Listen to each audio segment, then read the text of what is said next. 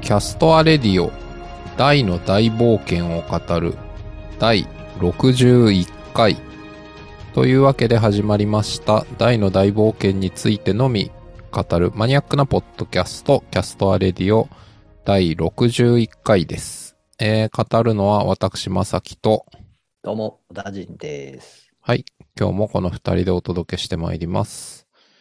えー、今週というか、まあ、第61回が放送されたわけですけど、61回はね、あの、まあ、その予告の時点から、おーすげーって言ってましたけど、アバンでしたね、アバン。勇者、アバン。ね。これは驚きですよね。なんかあのー今回、一つまず思いましたのが、はい。えっ、と、もう、我々、だいぶ記憶の、もう隅の方に行ってるかもしれませんが、あの、一度だけ、大の大冒険、途中で、あの、総集編やったの覚えてますうん。だいぶ記憶の彼方ですけど、やりましたね。やりましたよね。あのーなんか、えー、ベスト5みたいな、 はい、はい、はい。やりましたけど、あのーあれ、あの時総集集編は、うん。あの、エピソードに数えられてなかったんですよね。はい、はい、はい。数に入ってないねっていう話をしましたね。はい。まあ、あの、アマゾンプライムとか、いわゆるこう、オンデマンドサービスの、こう大の大冒険のとこを見ても、その、載ってないんですよね。総集編は。載ってませんでした。で今回は、そういう意味で言うと、その、えージャンプコミックス上では、あの番外編として、その、本来のその原作の話のこはう、いはい流はい。れには入っていなかった、このはいはいアバンの外伝が、えーまあ、タイミングをこのストーリーの中にきちんと組み込んで、エピソード61というふうにカウントをして、えー放送したっていうところは、うん。まずなんか今回一番こう、触れておきたいなと思ったあー、なるほどね。ね。うん、うんはいまあ確かに。あのちゃんと Amazon プライムでも、エピソード61勇者版として放送されているというか、あの、再生してはい視聴はするいこ。とができるようになっているので、ここはあのーちょっと大好き TV でもね、あの、斎藤 V さんが話触れてましたけど、言ってましたね。はういんもともと結構ね、その、最後まで話をやりきろうと思ったときに、はいはい。勇者アバンを入れられるかどうかみたいな、その、和数調整みたいなのがはいはいはい。で、最初はちょっと入れられそうになかったみたいなお話があって、あまありそまこしかたらね。こう、構成していかれて、えー、ここのタイミングで勇者版を入れるっていう風になってっていうのが、うん。だいたいあの今今回の61話の後の大好き TV で出てましたけども、はいはいはなんい。ああ、そんな調整をした上でここに入れたんだな、みたいなね、結構はいはい驚きましたね。いや、驚きましたよね。うん、うん。はいそれは思いました。はい。だから、まあ結構初期段階から、うん。その、前話やろうとしたときに、まうんあ、ほん、もともと番外編だったこの話をどこで入れるかっていう話が、あの、初期段階からね、その出てたっていうことでしょうから、はいはい。あの、なかなかこう、なんて言うんでしょうね。やっぱりこの制作陣の本気度合いというか、うんうんうん。そういうものを感じるなと思って、そのエピソードを聞いておりました。うんうん。確かに。そうですよね。まあ、まさにね、あの、だから、どう、どうなんでしょうね。こん、あの、大好き TV の話で言っても、最初にこの第1話とか第2話とか、例えば放送する段階ではこれが入れられるかどうかまだ謎だったとかあるんですかね。もうその時にはさすがにもう決まってたのかな。どうですかね。なんかね、その放送開始時点でどこまで確定してたのかみたいなところはうん。わかんないですし、大好き TV の斎藤 V さんの話しぶりとしても、もういつの時点でね、そのうん。決まったのかみたいなところまで明言はされてはいなかったですからね。はいはい。うん。どうしたもんですかね。うーん、難しいですよね。どうしたもんというか、どうだったんでしょうねっていう。まあでも、なんとなく、まあこれ想像の域を超えないですけど、うん。当然その最終話までやりましょうっていう時に、やっぱりその放送の枠っていうんですかね。うんやっぱその、何回放映回数が調整できるのかみたいなはいはい。お話は当然あるでしょうし、うん。まあ、そこを計算した中で、いかにその枠内に収めてうん。全話やるかっていう。まあ、多分その最大値、放送回数のはいはいはい最大値は決まってて、うんうん。そこにその、ど、どういう、こう、なんていうんでしょうね。あの、まあ今僕原作のページ数ずっとこうカウントしてますけど、はいはい。そのどういう、こう、えーなんていうんですか、こう、1話あたりの尺でこはいはい。う埋めていくのかっていうのは、まあ当然ですけど、その調整がされてない中で見切り発車しちゃったらね、うん。後になって、いや、足りないみたい な。ありますもんね。まあ、ねじゃあやっぱりもう、そうですね。まあ、始まる時にはほぼ決まってたんだろうな。じゃないですかね。さすがに。なんか、それで言うと、あの、総集編会とかはもともと制作上のお休みにしようっていうことになってたんですかね。ああ、あれ確か年末かなんかでしたよね、いやなんかねあれゴールデンウィークで年末したっけどこでしたっけ年末年始的なとこに一回あったのと、なんか、その、また別のタイミングで確かもう一回あったんですよね。ありましたよね。うん。で、あの、僕らのポッドキャスト確か37.5回みたいな感じで、あの、話を進めないように、 あの、何、数字のカウントを、あの、アニメのナンバーとずれないように、こ合わうせま一したね回入れたのは、確か37.5とかそれぐらいだったんで、えっ、はいと、だから、はいはい23、4週間前だから、あの、お正月とかじゃないんですよね。お正ゴー月ルだ、デンもウうィー確クか。ぐらいでしたっけぐらいだったかな。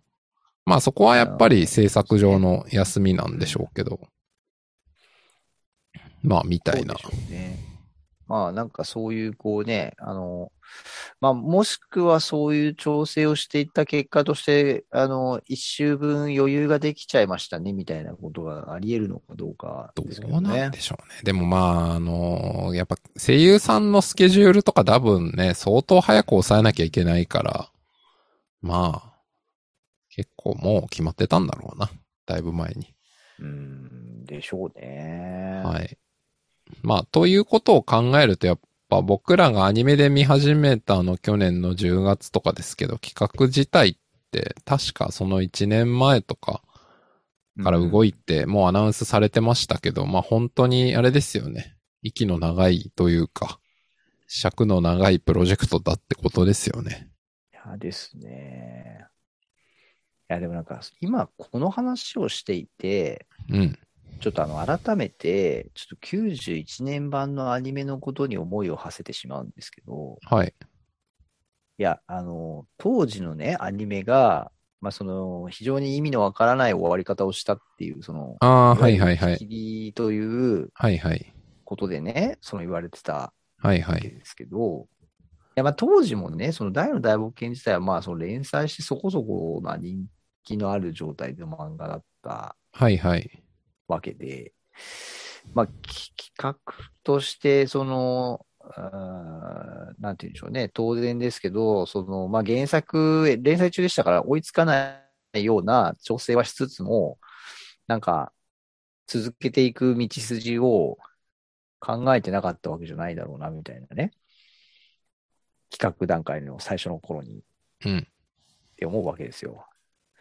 そうすると、なんか、ああの中途半端な終わり方で、まあ本当に打ち切りってなって無理くり終わらせたのだとすると、なんかよっぽどな、よっぽどな 事情で打ち切ったんだろうなとかね。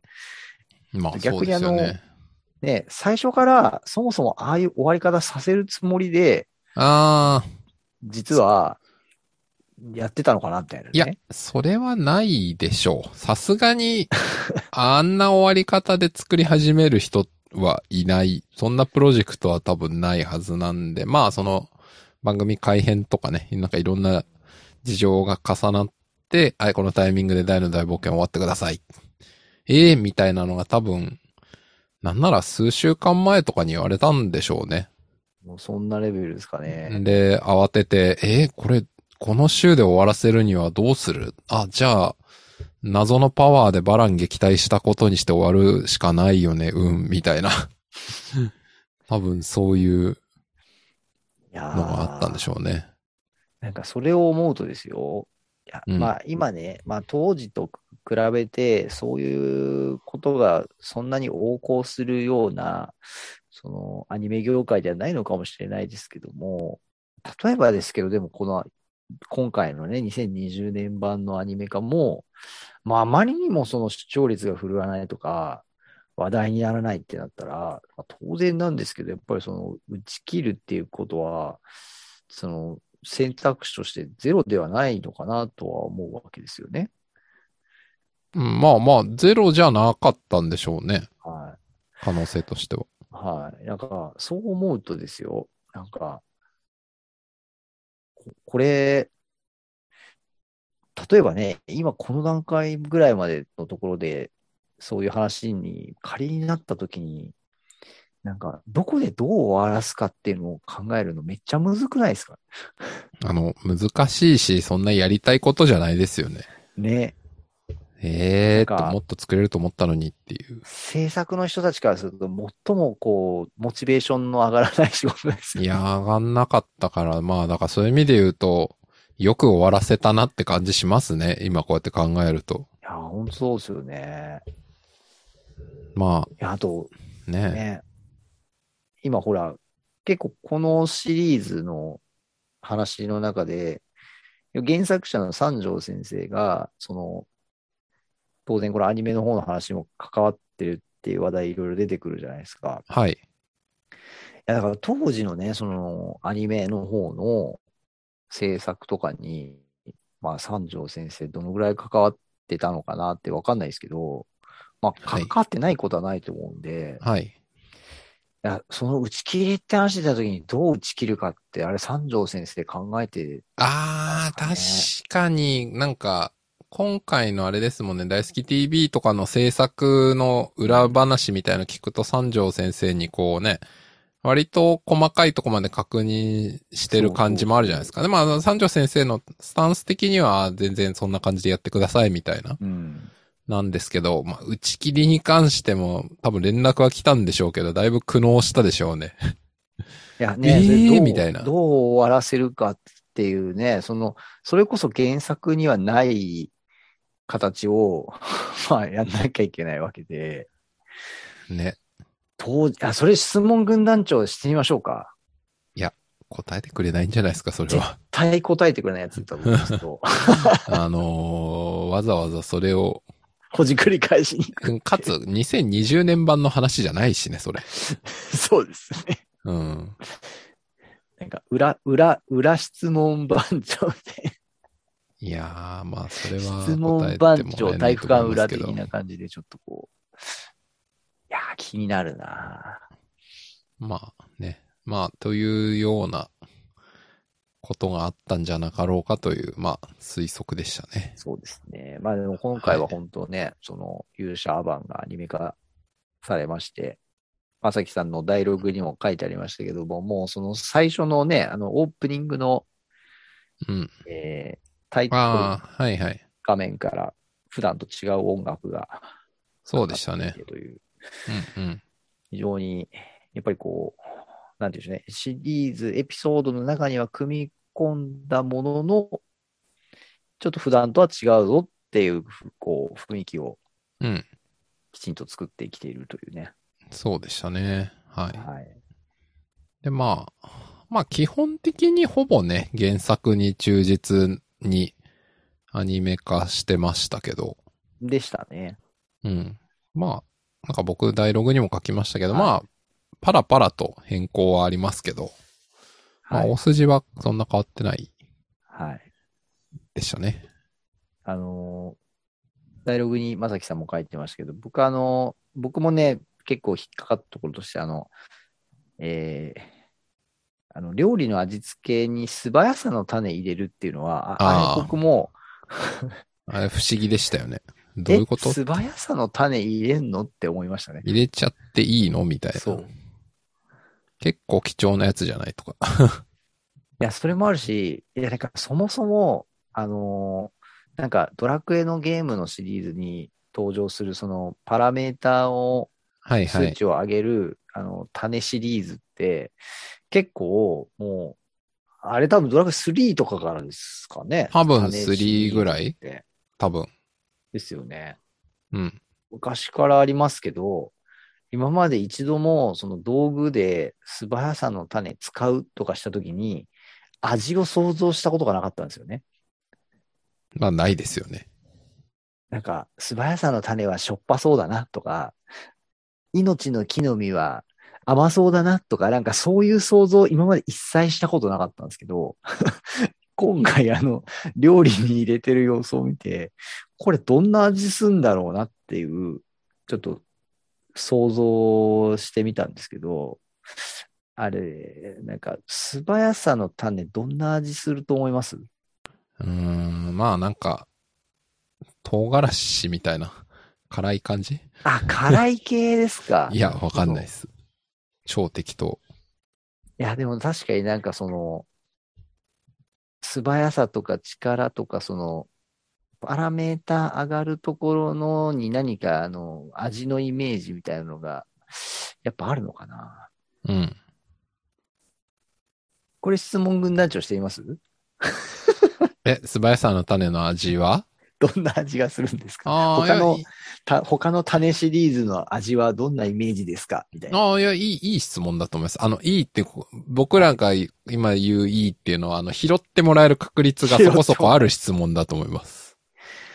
あ、ちょっとそれ、ちょっと質問軍団長してみようかな。それ、それ投げ、早く投げた。ただね、あの、はい言い換えると、あの、はみいんな割と思いつく質問なんで、早くしないと、あそういうことで すか。あの、誰か聞いちゃうんで、早く、うん質問した方がいいです質よ。問軍団長ツイートに、ちょっと後であるかはらい、ちょっとまず後で調べてから。放送終わったら投げといてください。そうですねあの、種の味ははいどんな味なんですかって。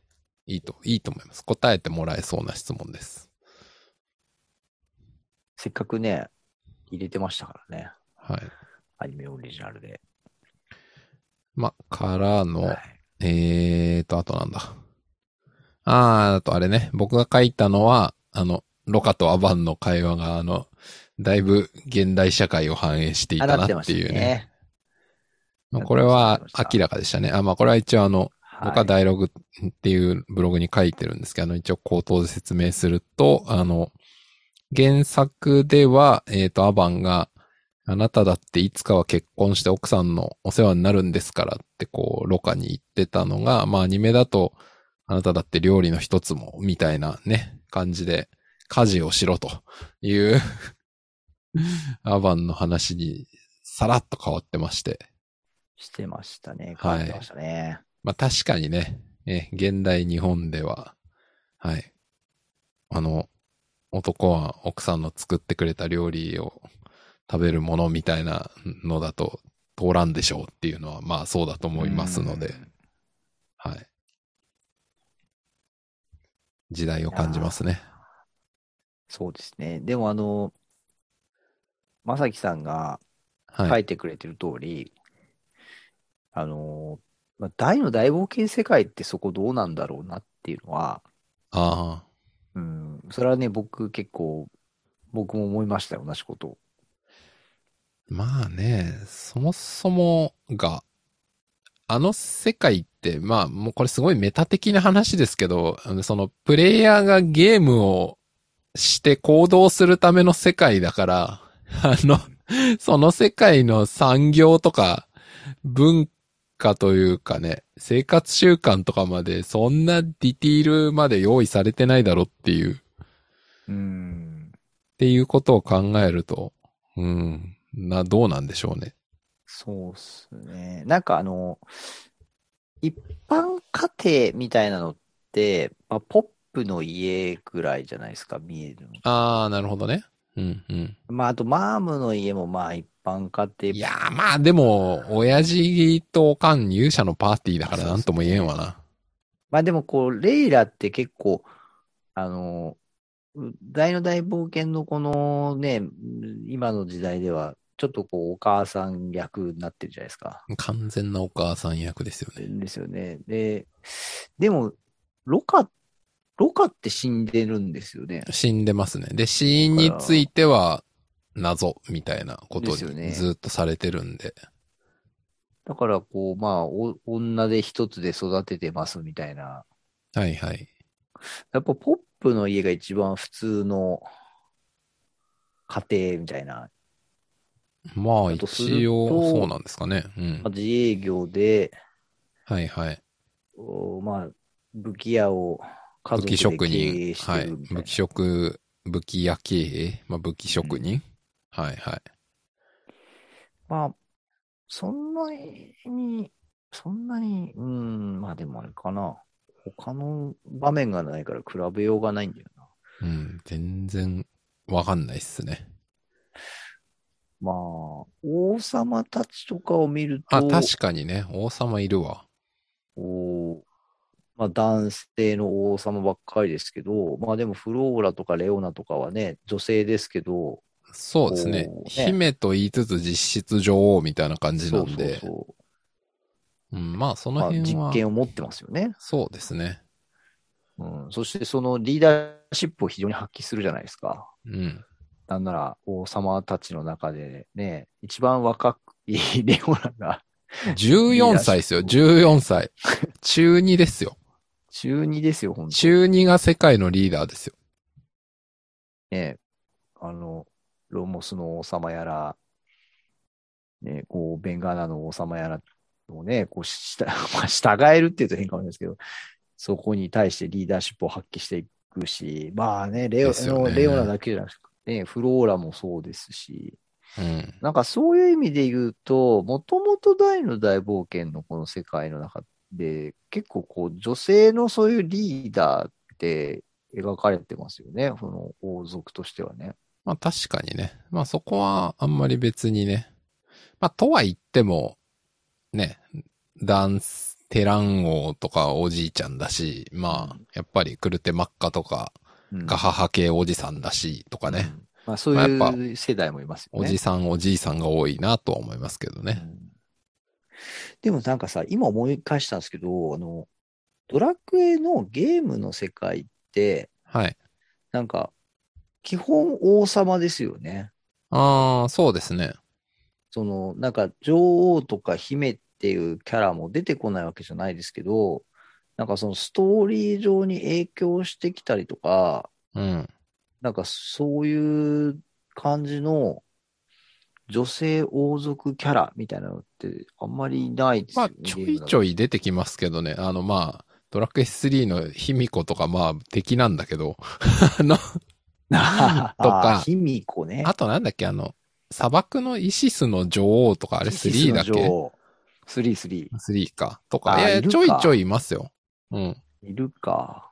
まあ、ちょいちょいはいると思うんだけど、いるか。うん。ああ、そう言われてみるとい、全くいないわけではないか。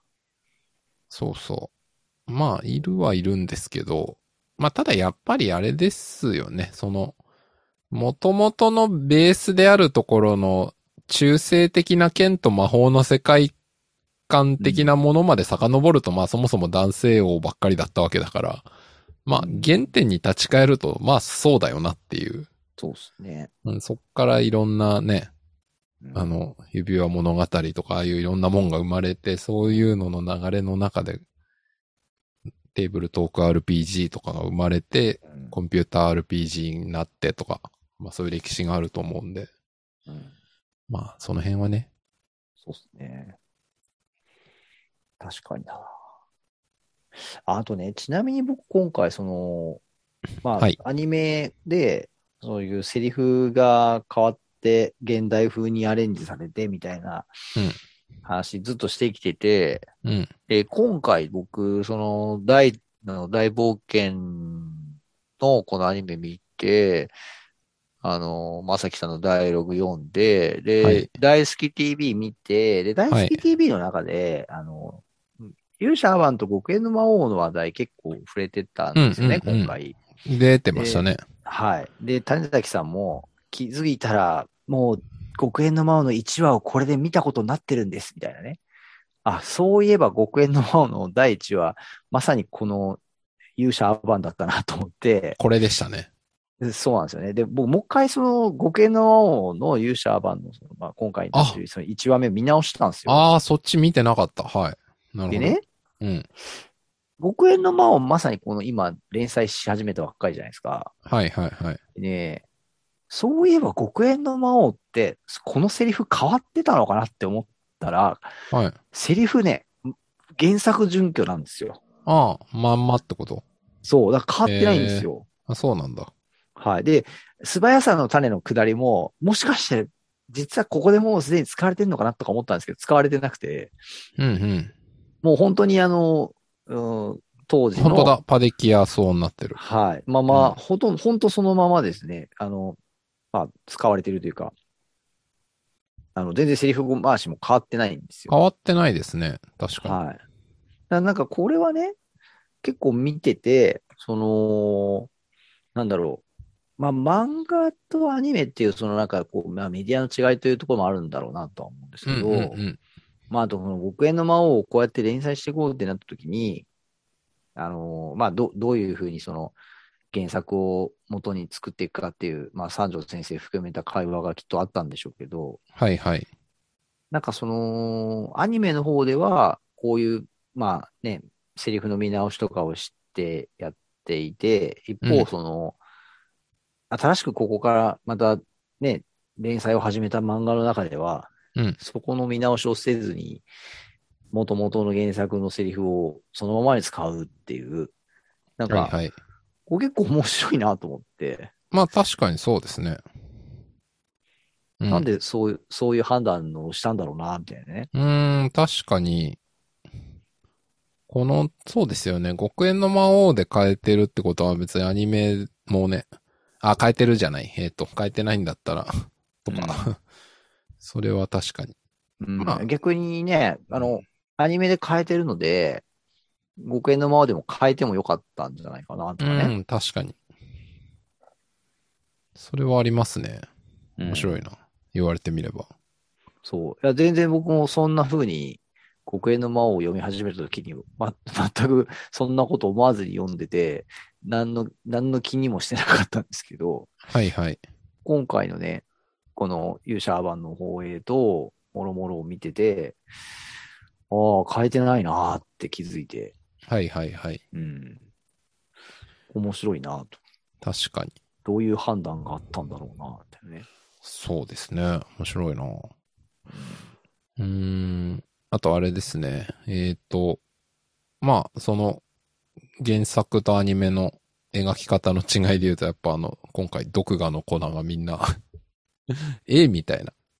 マダンガあも ン出たそこね。マダンガンプロトタイプなのみたいそう。それはね、びっくりしましたね。魔法じゃねえし、みたいな。しかな。も魔法じゃねえしってみんな思ったと思いますけど。粉撒き散らすのに、マダンガン使うんかい、みたいなね。てか、それ、マダンガン必要ねえ、みたいな。いや、まあ本当そうですよね。いや てーか、メダパニでよかったんじゃねみたいな。あそこまあ、そこは、あの、ほら、メダパニだったらさ、うんアバンが対象を認識してかけなきゃいけないけど、そうの、ん外のモンスターたちに巻くのはやっぱり粉の方が都合がいいでしょ。あ、そうか。まあ、うん一斉に拡散するからね。。そうそうそうなるほど。いやー、あの、なんか、バーンってすぐ壊れちゃって、まだまだ試作段階みたいなね。う。はいはこい。の頃から作ってたんか、みたいなね。まあ、完全にね、あの、そういうアレンジだったと思うんですけど、うん。いや、でも魔法じゃないよなっていう。そう じゃない。いや、だから多分当時はまだ、その、まあわかんないですけど、魔法を、その、発射する装置っていう、アイディアがなかっん位置づた。けじゃなかったのかもしれないですよね。うん。でももうあれですもんね。はい。そのエンディングで奇跡石の作り方がうちに代々とか話してるから、ありました奇ね跡と成績のことはよく知ってるはずなんで、うん。まだじゃあそのアイディアに至ってなかったっていう話なんですかね、これは。でも、マダンガンって言っちゃってますからね。あ、言ってましたね。確かに、マダンガンってね、もう、魔法の玉を撃つっていはいうはい。ですよ 前ね。提の名前ですよね。が、なぜか毒ガの粉を発射するという。だから、あれですかね、なんか、まあ、魔法以外に道具でもいけるかなみたいな、こう、軽いノリで打っちゃったんですかあー、それで壊れちゃったみたいな。みたいな。こそれ、この大事な場面でやります テストもせずに結構危険な場面ですけど。それ言うと、テストせずにいきなり毒ガの粉打ってるって、あんまちょっと考えにくいですよね、アバンあーじゃあ、やっぱりね。テストは済んでたんだけど、単純に何発も撃ったんだけど、この何発目かで壊れたってことかもしれないですね。耐久力的なね。あ、そうそうそうそうそう。なんかありますよ。よね、道具でそういう耐久力みたいなね。耐久ポイントみたいなのが設定されてて。あ、それだな。ああ、そういう解釈にしておきましょうか。うん。あれまあ、は耐久力で壊れた。そう。ただ、なぜ、マダンカンで粉を打つのかの答えは、まあ、わかりません。うん、わからない。はい。で、なんかあれも大好き TV で、あ、の言ってました話題にねうなっ。ててんうん。その、やっぱアニメなりに、その、オリジナルを入れるっていうところで、その、あれも三条先生に確認して、ああ、言ってましたないっていね。うね、コメントもらいましたって話ありましたけど、はいはい。そう。だからなんか、いや、まあ、すげえやっぱすげえ細かいところまで聞いてんすよね、そういうのね。うんうんうんそれはありますよね。うん。あ、でもなんか今ちょっと思ったんですけど、はい。いや、なんかそのさっきの極限の魔王でなんで買えなかったかっていう、なんうかんとこで言うと、はい。あのーやっぱり漫画を、ま、漫画を漫画でリメイクするってなった時に、その、なんか、変えちゃうと、当然やっぱりその、比べられちゃった時に、なんて言うんでしょうね、こう、えーわかりやすすぎちゃうっていうか、く比べ、ああ、なるほどね比。べられやすいというか、こことここ変わってるねみたいになるからう、んそうではなく、あくまであの原作からの世界観を引き継いでるっていうことも含めた意味で、まあ、ある意味、えっ、と、ほぼ、えーセリフ回しとか物語の運びは完コピで、まあ、その画風とか小回りについてはもちろんオリジナルで、っていそううですね。風にしたってことですよね。うん。なんかそう、そういうことなのかなって、ちょっと今うんうん思いましたね。まあ、そうでしょうね。はい、うんそうだと思います。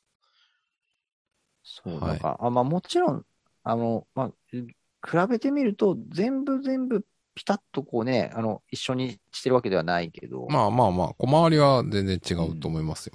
違うけど、こう基本的なそういうね、セリフ回しは同じようにしてるってことなんでしょうかね。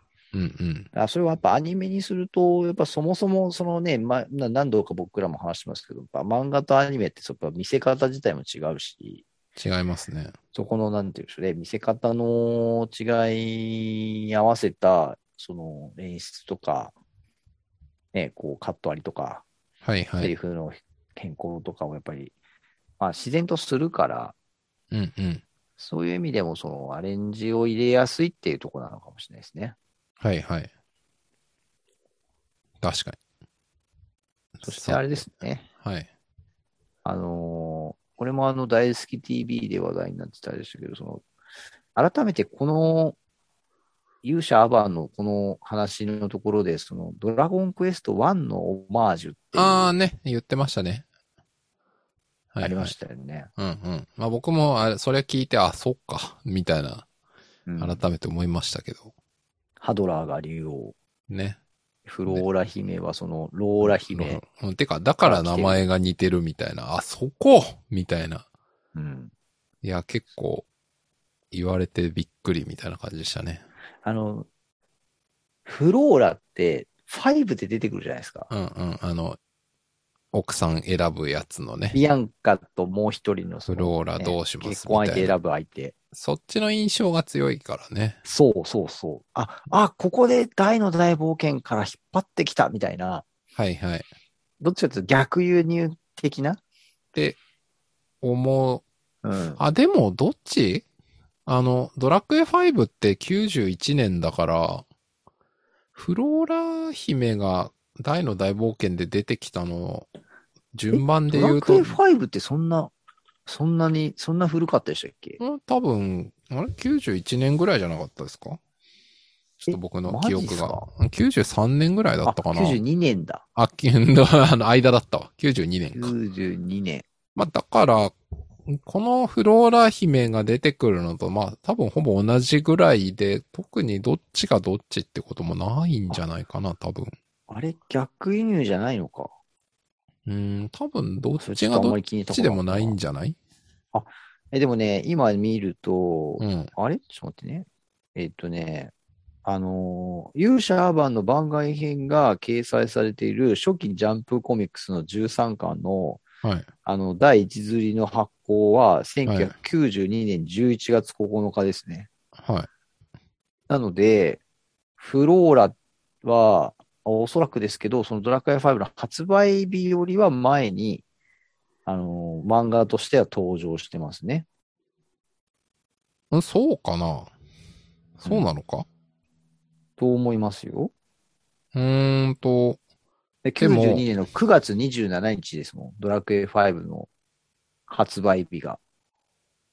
うん、なるほど。で、え、うん大の大冒険の発売が13巻の発売がね、92年の11月9日なんですよ。ん ?92 年の11月か。そう。うん、だあかーら、ドラクエ5の発売日よりは2ヶ月後なんですけど、でも、その巻に掲載されてる漫画って、まあ、要はあそれの、あのね、今あれですわ。えっ、と、僕の手元にある電子書籍版の方にも、あの、V ジャンプ91年11月27月号って書いてあるから、まあ少なくとも漫画としては91年に出てる。うんうんうん。なんだけど、これもさっきの、あの、企画の長さっていう話で言うと、ドラクエ5のゲームの企画ももっと前から動いてるに決まってるわけですよ。まあね。うん。まあ、なので、まあ僕、これは、あの、うんファクトは知らないですけど、おそらくあんまり関係がなく、うん名付けられたんじゃないかと思います。双方に。ああ。まあ、双方にというか、フローラ姫は、これ繋今が回のりはない話だと、そう、ローラ姫から取った的な話。まあ、それは本当っぽいというか、まあ、 大好き TV まあにだ言けってたんあれだですかねらそうなんだろうけど。 5のフローラを台から引っ張ってきたかどうかは、まあ、うん、ま微妙あ、な多タイミン分、グ多分違うかなっていう。うーん。なるほどね。おそらくね。なるそれはほど。うんたまたまだったんだと思いますよ。そう、でもね、これあの、まあ、ドラクエ1のオマージュっていう話はありつつも、なんか僕がそれを聞いてでも思ったのが、あの、まあでもアバンメラゾーマ使ってるしなとかね。ああ、まあそこはさすがにあの3の後だからね。イオナズン使えなくなったハドラー、イオラ使ってるしなとかね。まあそこはね。あとあの最後にロカが、うん。あの、アバンと一緒に旅立つときに、鎧を、あの、カールの騎士団の鎧じゃなくて、うん。ドラクエ3のあの、戦士が着てたようなはいはいはい鎧に変わってるんですよね。はいはい。そう。だからなんか、割と、まあ、あと、毒画の粉も多分ドラクエ3からかな。うーん、ぐらいじゃないですか。 1には多分ないですよね。もちろんないですよ。そう。だから結構なんかそのドラクエ1オマージュと言いつつも、うん結構3の、こう、は、なんかものを出してきてるな。 まあそりゃそうでしょ。1ってね、いや、びっくりするぐらい、あの、アイテムとか敵少ないっすよ、種類。いや、まあね。ほぼ、な今から見たら何もないに等しいぐらいのデータ量ですからね。うん。逆にすごいよっていう、もう、その制約で作ってたのっていう話ですから。悲しいぐらいのね、もう何もなさですからね。まあ。まあ、とはいえね、そこが原点なわけですから。まうあ、んそれの、はい。構図的にはオマージュなんでしょうねド。ラクエはオマージュ。いやー、実際あれですよね、その、今の子供たちが当時のね、ドラクエ1をやったらね、まあ、そのプレイしてる人人がほとんどいなそうだろうって、まさきさん書いてましたけど、うんいや、実際どうですかねなんかこう、やったらね、どんな風に思うんですかねうーん、なんかまあ、ヒントも少ないし、絵も大して動かないし、あんまり、いや、単純に他のゲームいろいろやっちゃった後だったら面白くないと思うな、どう考えても。退屈しちゃいますかねいやー、退屈でしょ。 全然動かないし。あ、まあ、まあ、えっとね、そのドラクエ1も何版かによって話は多少違うと思いますけはいはいはいはいど、まあ、ファミコン版はね、もフうァ本ミ当コね。ン版のあの全然動かないですカニ歩きのやつなのか、まあ、せめてスーファミ版なのか とか。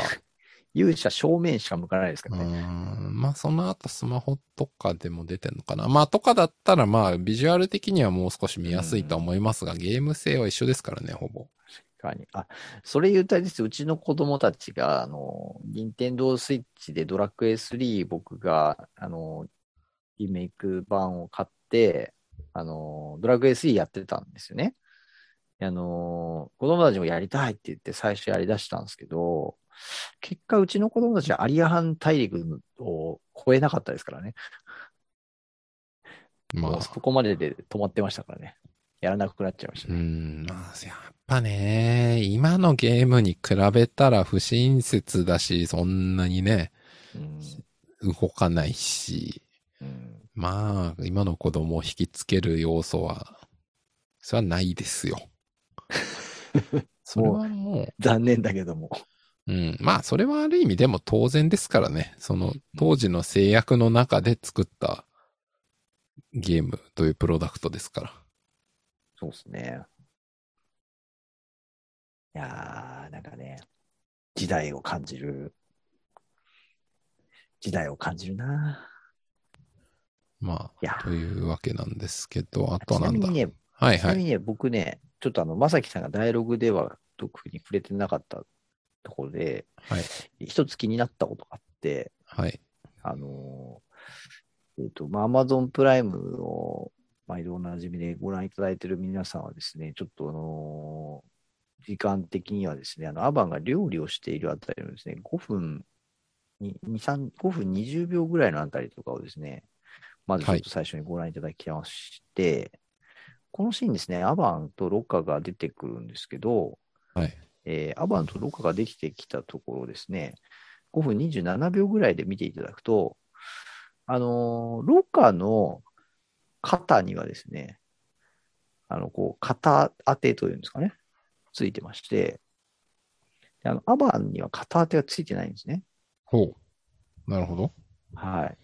で、あの、その後、えーアバンとロカがあの会話をするシーン、まあ、そっちを見た方が分かりやすいですね。5分54秒、5秒ぐらいのあたりを見ていただくと、正面からですね、あの、同じ胴当てはしてるんですけど、はい。片当てはついてないですね。あと、あはいの、はいはい。えー前だれっていうんですかね、うんうんうんう。こうんあのー、足元の方にはいはいはい。垂れ下がるところも、うん。アバンの方にはついてないんですよ。はい。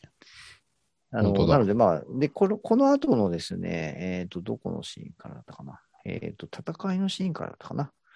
あのーさっきのあの、毒画の粉をぶちまけて、えー、 マダンガンが壊れる、えー、12分20秒ぐらいからのシーンのところでは、アバンはもうそこ装着してるんですよ。はい。なるほど。はい。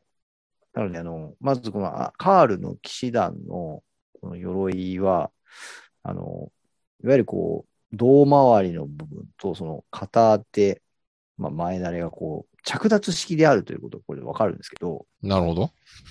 ここですね、私が非常に疑問に思ったのはですね、その、片当ての、この、着脱は一体ど、どう、どういう仕組みで着脱され、してるんだと。おー。ちょっとですね、見ていただきたいんですけど、はい。あの、えっ、とですね、どこがわかりやすいかな。あのですね、多分ロッカー、ロッカーの、このシーンとかかな。あの、ロッカーがですね、フローラとやり取りをする8分20秒ぐらいのシーンを見ていただくとですね、えーうんロッカーがこう背中を向けたところで見ていただくとですね、はあい。のー片手の、こう、なんていうんでしょうね、えーまあ、いわゆるこう、おー肩甲骨寄りのあたりのところにですね、うん。こうなんかあの、えー黒い部分に白く丸がポンとついてるんですよね、丸。はいはいはい。んな謎の丸いポッチみたいなのがついてますね。はい。まあ、なんとなく想像としては、これが、まあ、ボタンというか、こう、あの、これで留め金みたいに。んうんにそうなんですよ。するとこなんじゃないかなと思まうあですけそど。んな雰囲気には見えますね。はい、思うんですけど、それがですね、残念ながらこう、胴回りを保護している部分と、その、まあ、胴回り保護している部分から、その、か、肩にこう、えーなんていうんですか、あの、まあ、ストラップ的なものが伸びてるんですけど、そこにこう触れてないんですよね。なるほど。触れてないんですよ。うん。これどうやってこの片手はこう取り外しして、ここについてるんだろうなっていうのが、もう僕見ててずっと気になって、なるほど。全く気になんなかった。あ、本当ですかはい。いや、そ俺だけこがまで見てないですね。うん、いやまあもうほん、と全国で5人ぐらいは気になったかもしれないですけど。いや、あのね、これね、デザイン的に、いや、ま、なんかね、どうやってついてんだって、本当ね、これちょっと謎なんですよ、これ。あの、ぜひ、質問軍団長で聞いてくだ聞さきい。ます、これ。はい。カール騎士団の肩、片手は肩の部分はどうやってくっついているんですかって、はい。ちょっと言ってみます多よこれ分答えてもらえないと思いますけど、聞いてみてください。これね、いや、ちょっと誰か、あの、こう、聞いていただいてる方で、あ の、独共自の感、見解共をお感持してちくのれてる方人、はねああ、そもそもね、まあ、あの、この番組何人聞いてくださってるかわかんないですけど、多分ほとんどの人が、え、片手なんか見てなかったっていう、僕と同じ感想だと思います。いや、これね、永遠の謎ですよ、これ。はい。でこれ、原作の方をご覧いただいてもですね、あの、同じような、本当にデザイン、そのままなってるんで、なるほど。はい。だから原作も見、よく見ると、いや、そもそもこれどうやってついてんだっていう、やっぱりデザインなんですよ。なるほど。これ非常に謎大きい、謎大きい鎧、片手。カール騎士団の鎧。はい。あの、どうしてもこれだけは言いたかったですけど。はい。いいと思います。はい。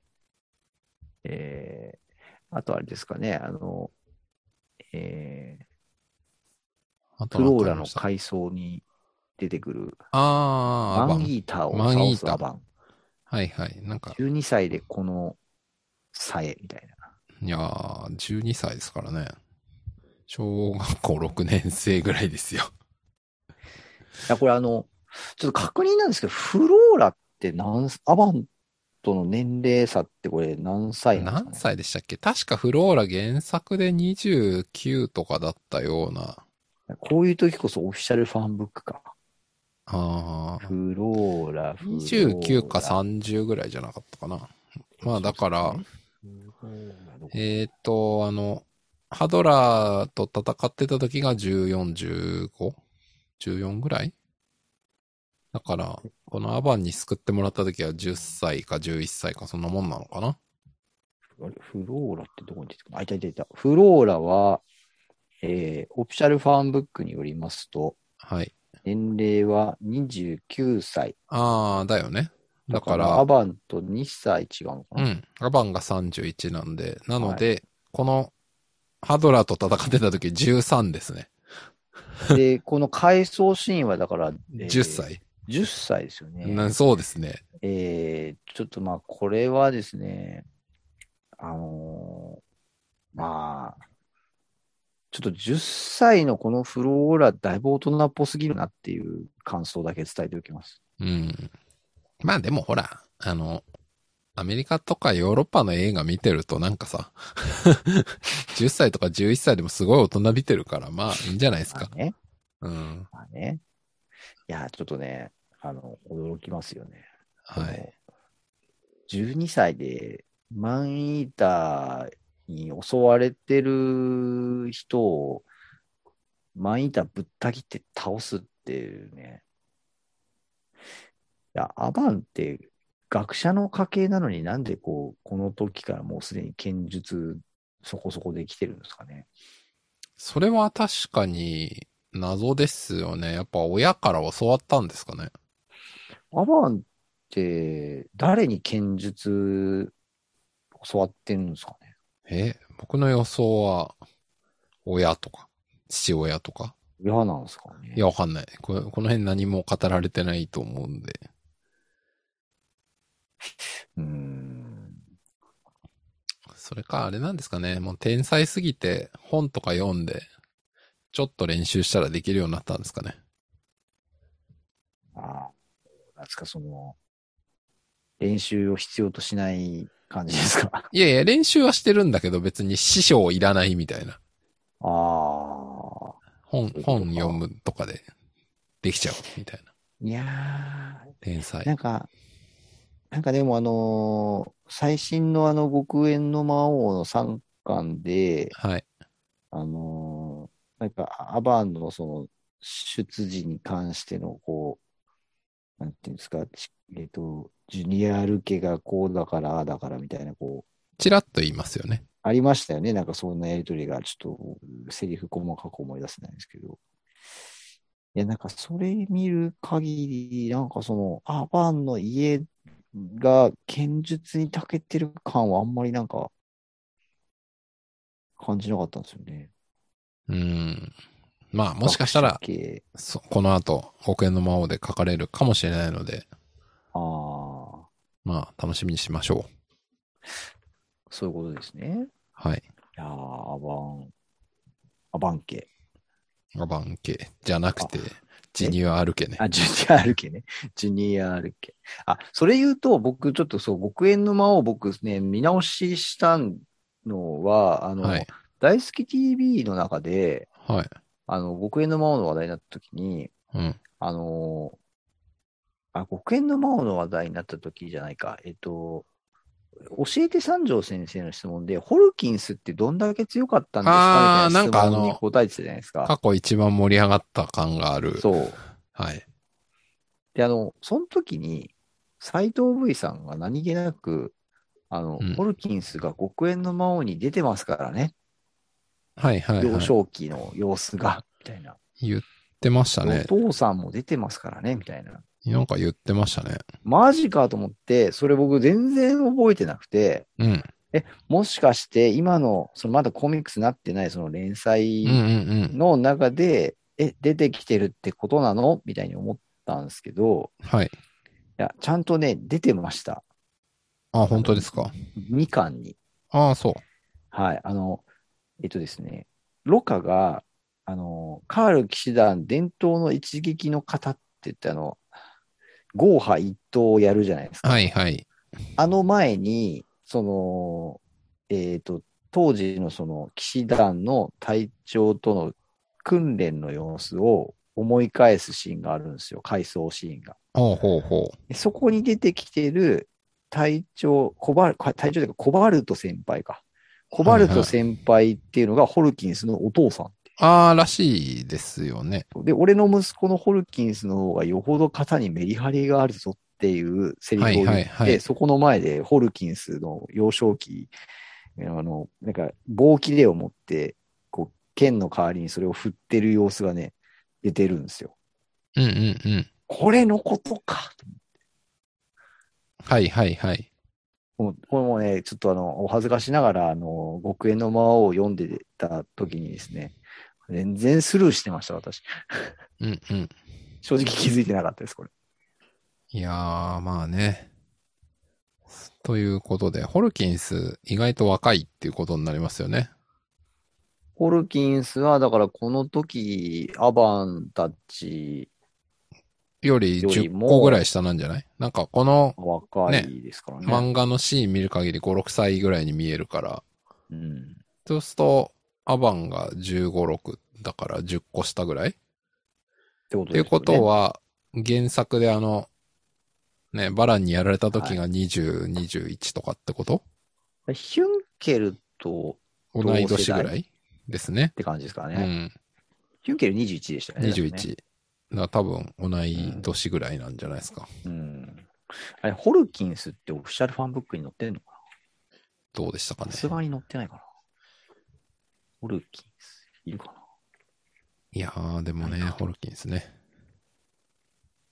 なあの、バラン相手にないんいか、勝負をしたというね。でもね、あ出てる出てるホルキンス。まさかそんなファンブックに話題になる。あ、出てますね。ファンブックの81ページにありますね。でもはい年齢とかまでは出てないですうんね。まあでも、今の想像からと描写からするに、まあ20代前半でしょうん。そうですね。で、あの、アバン流東殺法を、その、身につけてたんですかっていう質問は、う。いいあれ、は僕なかなかの質問だなと思って、いや最初ね、いや何言ってんのこの質問って思ったんですけど、でも確かにそのアバンの書はカールの、ね、あの、城なのか図書館なのかにあの、保管されてたっていうところからすると、はいはい。その、まあ、しかもそのカール騎士団に属してて、その後魔王を倒した人っていう意味では、どう考えてもそのカール騎士団ではこう語り継がれてた人だと思うんですよね。うん、うん。アバンのことって。うんうんだからこう、ホルキンスが、そのアバンのそういう技をうん真似ようとかね、うん。教わろうみたいなことがあっても、確かにおかしくないなと。なるほど。思って、ああの質問した人なかなか冴えてるなと思ったんですよ。あー、なるほどね。うん、なんか全然そんな想像を僕知ってなかったんで、なるほど。うん、でもあの、うんうん三条先生の答えがまたね、はいはい。ホルキンスはそういうやつじゃないと。うんうんうん。そのカールの伝統のその技を、はいはい。えー大事に、そっちを身につけたと。そうじゃないかみたいな。はいはいはい。で、その技の話がちゃんと極限の魔王で出てきてるっていうね。うんいやー、よう考えて繋いどるなと。 うん。うん、確かに。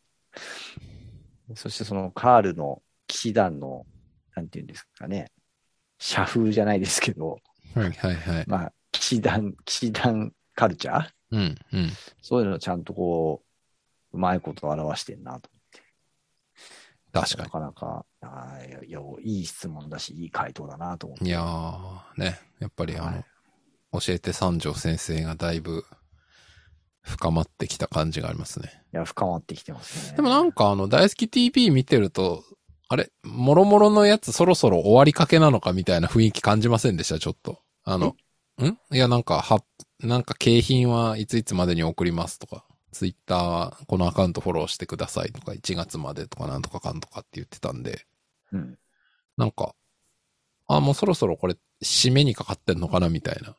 あ、大好き TV のうん、んてか、その辺の質問コーナーとかもしかして。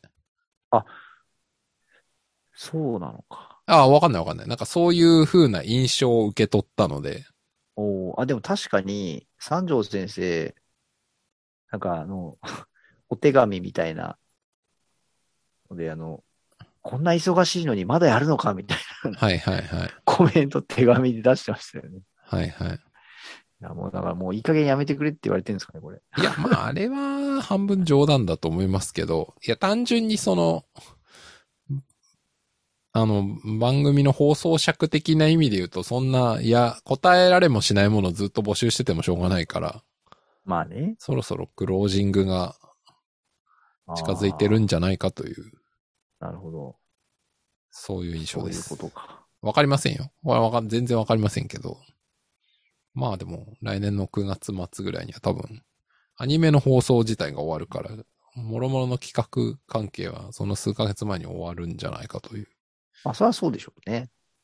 なのでね、これも多分ね、結構ため取りしてそうな感じもありまうすけんどね。う大好ん、きまあまあ、だから、もしかしたら、募集とかしてんのも、もう、1、2ヶ月ぐらいかもねっていううん。印象はあります。やっぱちょっと投稿しとかなきゃダメだな。さっきの種の味、投稿しよやっといてください。投稿。忘れないよはい。あとはう、にね。なんかあったかなあとは、まさきさんが題書いてくれていた、その、ハドラーの左手を切り落としっていうシーンの話。ああ、ロカのね。うん。まあこれは、あああ、のそうそうそう。うんロカがハドラーの腕を切はいり落はいとしはたいところで。すね。まあこれが最終決戦になんとなくシンクロするな、みたいな。うん。まあただそれだけの話ですけどね。いやー、それね、そんな風にちょっと僕は見たこ見たことは今まで一度もなかったんで、確かになと。いや、それ意識してたんかな、みたいなね。どうなんでしょうね。まあわかんないですけど。まあまあでも、そもそもね、切るのが、えっと、ダイバーサスバーンだったらダイが切りますけど、この時はロカっていう、まあ主人公というよりは味方だから、まあそこら辺もちょっと意味合いは違いますけどね。うん。とかはありますね。はい。でもそれ言うとあれですよね。ローバーンの左腕砕いたのマームでしたね。ああ、そうですね。確かに。戦火烈光前剣回で貢。献当たってたっていあう。の、一瞬で復活されちゃった から、ほぼ農家っていうことになってますけど。ああの、父、娘ともに魔王の左腕を落とす。確かに。ボスのね。ね。なるほど。すごい親子やな。確かに。そういう解釈もできますね。ありますね。ういんや、でも確かにな。なんか、この当時のロカって、あの、極縁の魔王を読む限りだと、うんその、まだ、なんかその選手としての強さとしては、結構、えーまだなんだろう、レベル15ぐらいみたいな、うん。わかんないですけど、あんま強こうくないんじゃないですね。そか。うそう、そんな強くないじゃないですか。あれでも、そんな強くないロカでも騎士団長なんでしたっけそう。 ?15、6歳で。 えすごい組織でださやっぱな。ほら実力主義なのかなこの組織。あえ、ロカもそうか、そんな年齢なのか。え、そうでしょアバンとほぼ同じぐらいでしょそうか、そういうことですね。いやー、15、6で団長ってどういうことあ魔王ハドラーとの戦いの当時18歳。ああ、さあ、そんな上なんだ。そっかそっか、アバンより。でも、ハドラーとだったらの上だってこと戦いの当時って、ああ、もう、どういうもしかしたらこれよりどういうこと時間軸的には後かもってことまあまあ、いずれにしてもう、んあれでしょ、この時は16とか、そんなもんでしょ多分、16かうん17か。いやー、なんかね、あれですよね。こう、いやろうか、そうか。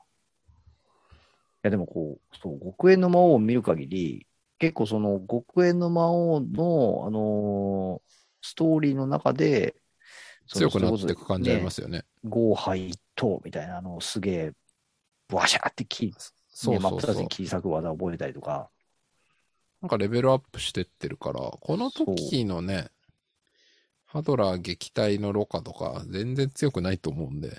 そう。でも左腕を落とせるって、だから会心の一撃だったんですかね、あれはうね。ん。まあ、あと不意をついたってことでしょ。まあ、不意をついたね。確かに。うんまあ、ハドラーは完全に油断してましたからね。完全に油断しましたね。やっぱ、この辺がハドラーさんの甘さとしていい感じですね。確かに。確かに。あ、そう。あとね、あの、そのね、メラゾーマをアバンが放って、イオナズンをハドラーがその後に放つ、あの下りの中で、はい。メラゾーマ使ったアバンに対して、うん。ハドラーが、なんか人間風情が、なかなかな呪文を使いおるわ、みたいな、ああ、言ってますね。言いますじゃないですか。うん。ま、魔王の呪文に比べれば、まだまだ幼稚みたいいな。はいはい。や、なんかあれ、ちょっと思ったんですけどね。いや、この番組内でもメラゾーマの呪文のその、なんか強さみたいな話何度かしたような気がするんですけど、はい。いや単体攻撃呪文としてはメラゾーマ一番じゃないで すか。まあ、それは、あの、ゲーム基準で言ったらね。そう。あの、大の大冒険世界基準だとメラゾーマは大した呪文ではありません。いや、まあそうなんですけど、でも、なんかここでね、そのやっぱりこう、メラゾーマがちょっとこう安売りされてる感で、あのやっはいぱはいイオナズンが、ちょっとやっぱすごい呪文感うんうん。これね、なんかちょっとね、うんあの、今回改めて見ててね、あの、なんか、メラゾーマって、うん、なんか、もっといい呪文なのに、みたいいや、それ僕全く思わないですね。むしあろ本、当ですのか、だって、だからこそ大の大冒険では極大消滅呪文メドローアっていうのが、あ、そうか、メラもヒャドも極大はねえなっていう、あの、く、下りからは、繋がってるわけじゃないですか。な。いやまあまあね。まあね。まあ、あとはその、あの、バーンのカイザーフェニックスの凄さにね、つながるっていううとこんろと思うんですけどね、まあ、それもあるし、あとやっぱ基本的に片手で打つ呪文より両手で打つ呪文の方が威力とか格が上っていう世界観なんで、メラゾーマなんて片手どころか指一本で打てるんで、やっぱ低いんですよ。その描写的なランクで言っても。ああ、それ、あんまり気にしたことなかったけど、確かえにそうですね。ベギ いやラゴいやン、とこかれヨナ片ズと手かみんなそうでかすね。両手か指だけかでだいぶ話が違うんですよ。大の大冒険だと。確かに。だから、そんなもんであるメラゾーマでも、指5発同時に打つのはやっぱ化け物だよなっていうのがあのフレーズアードな なるほんどで。ね。なるほどね。そうなんですよ。基本的にはメラゾーマって大した呪文じゃないんです。おーなるほど。両手使って打つ極大呪文だとベギラゴンが一番、うんえっ、と、格が上ってことになってて、うん多分次がヨナズンかな。ちょっとバギークロスがいまいち、あの、強いキャラが使ってないんで評価ができないんですけど、まあまあ、そうですね。そういうランクだと思います。なるほどね。そうか。いや、だから僕はやっぱ、だからそのちょっと、ゲームでのメラゾーマの思い出がちょんっと強すぎるんだな。あの、ゲ、ゲームはゲームでいいんですけど、あの、大の大冒険世界においてはそこは、あの、違い ます。そういうことですね。はい。なるほど。なるほど。あとあれか、最後のあの、ドクロの指輪がカクカク喋るあれね。どうな通ってん信だ機ろ能。う。あれすごくねみたいな。あれ何なんですかね。全くわかりません。いや、で、あれね、あの、原作でちゃんとそういう風になってたのかなと思って、見たはらいはい原作にもちゃんと、いや、うんほぼ一緒でしたね。そう、あの、しかも、指のところにそのドクロの指輪がついてて、ちゃんとね、カクカクっていう音が、 はいはい。擬音語が、その指輪のところに書かれてて、はいはい。あちゃんと指輪が話してるように書いてあるやんと思って。うん、だからなんでそんな小細工をハドラーさんしてたのかとかね。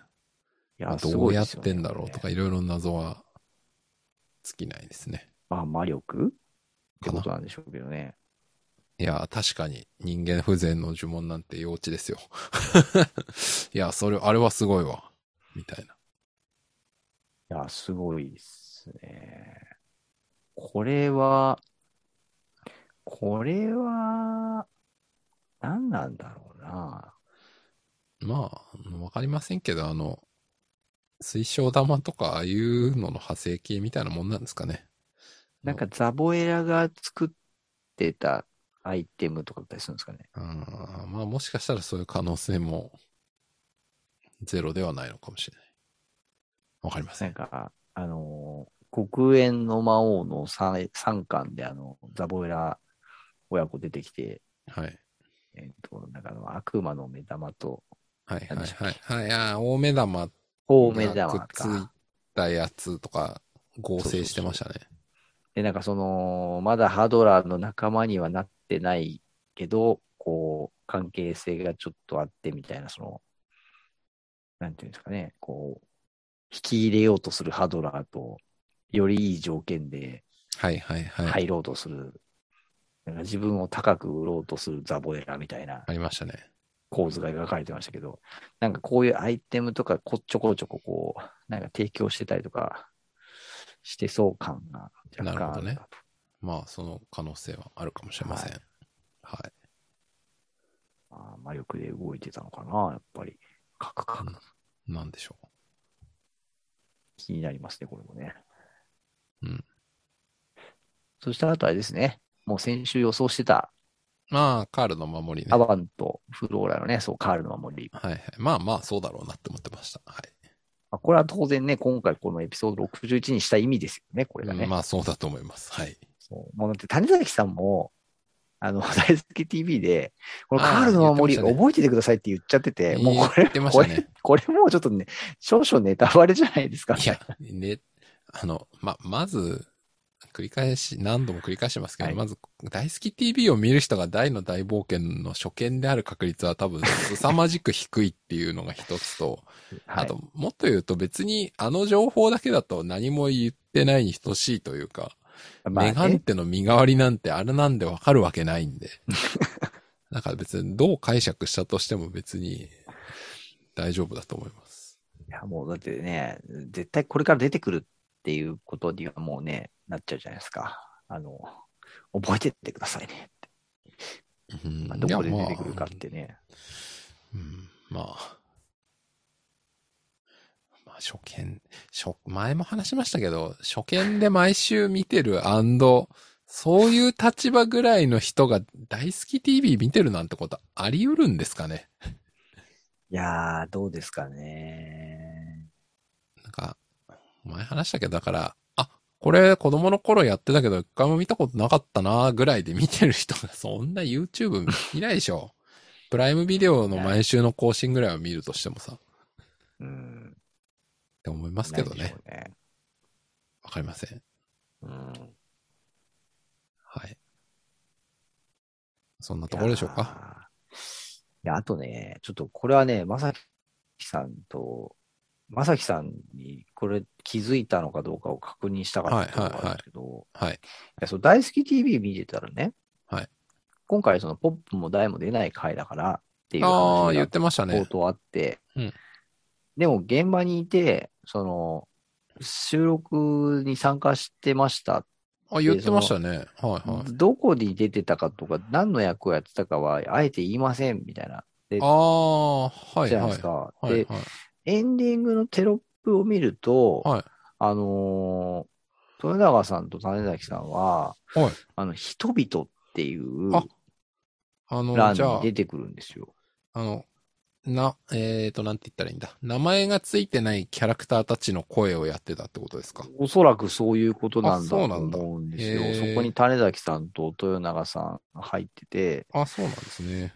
はい。いや、でもね、ちょっと全然気づけないくって、うーん。まさきさん気づきましいたやいや、全くわかんないですよ。 わかんないっすよ。あの、多分あれでしょわかんないけど、なんか頑張れとか、キャーバン様とかのどこかってことでしょ多分。でもそこはどこかなんてわかんあないれですよ。かな料理シーンの、うん、多分料理シーンの女の子の一人と、あと、ハドラーにぶっ飛ばされる兵士の一人とか、そんな感じなんじゃないですかでもそんなんわかんないよ。いやー、ちょっとこれね、気がついた方がいたらぜひちょっと教えていただきたいですね。はい。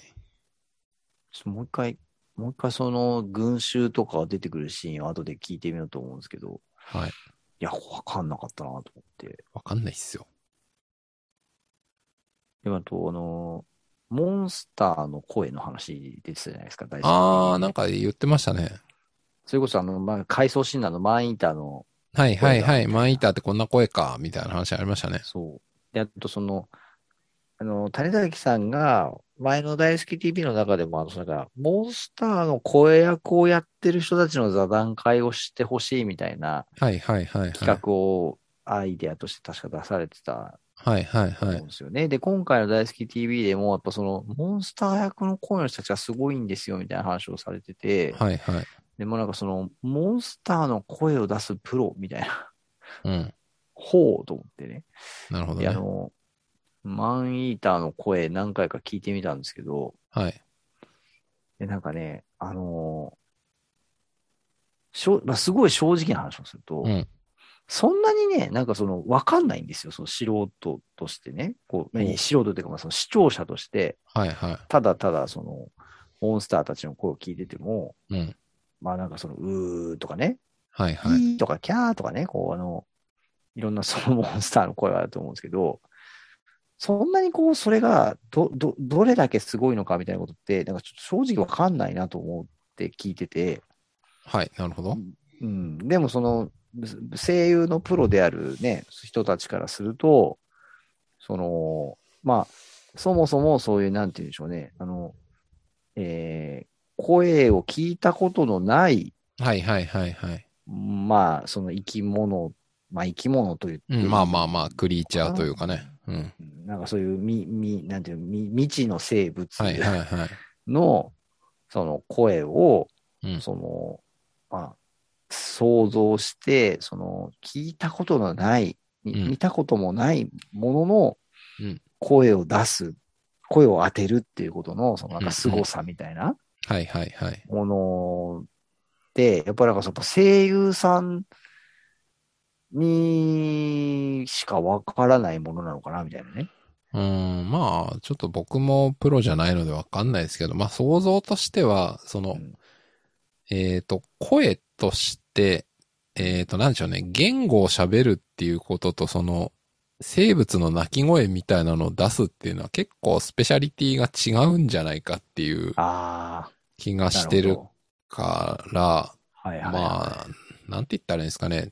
例えとしていいかわかんないですけど、なんかその、例えば野球選手がなんか、いや、プロボクサーの人すごいですよね、みたいな ことを言う感じ。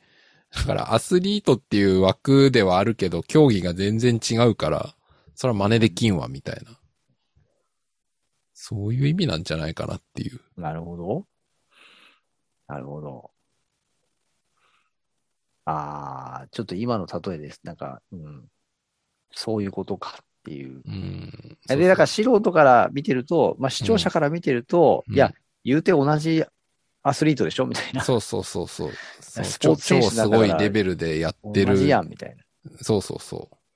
でも、そりゃ、いやいや、必要とされる能力とか全然違いますからっていうプロレベルだとっていんんう。んなるほどね。なんか、ベーシストがギターうまく弾けるかみたいな。 うん、まあ僕音楽わかんないけど、まあそういうことなんじゃないですかね。まあ、なんか僕も今例えが合ってるのかわかんないんですけど。わかんないのに言ったんかい。いや、でもほら、その、同じ弦楽器でも全然違うんですよ、みたいなね。ああ、そういうことね。うんあの、より近いジャンルですらそうだよみたいなこと。。そうそううそうそう。ああ。まああるんじゃないですか。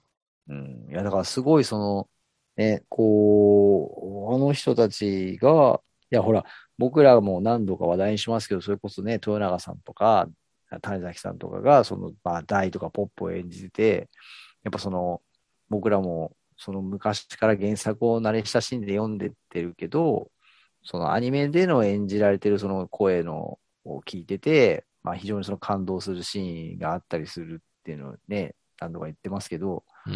まあそういう意味ではそのね、当然、あのお二人もプロフェッショナルだし、声優としてそうだね、演じてる、こう演技力の高さみたいなものをすごい感じるわけですけど、うん。その人たちが、それほど言うって、やっぱなんかその、やっぱね、今言ってたような、そのやっぱ全然その技術的な違いがあったりとか、まあ技術もそうだし、そあるのんだなマインドセットも違うってことだと思うんですよね。だからやっぱり、ダイとかポップっていうキャラクターがストーリーの中でどう活躍してるか知ってて、じゃあこの時はこういう気持ちなんじゃないかっていう組み立てで演じるのに対して、 なんか、モンスターのギャーとかピーとかって、本当にそこだけ取り出しての、なん か瞬そうね発技、そうね、になるから、まあやっぱり使ってる筋肉とか能力が違うかいやらすげ違えうっんでしょうね。ていう話なんじゃないですか。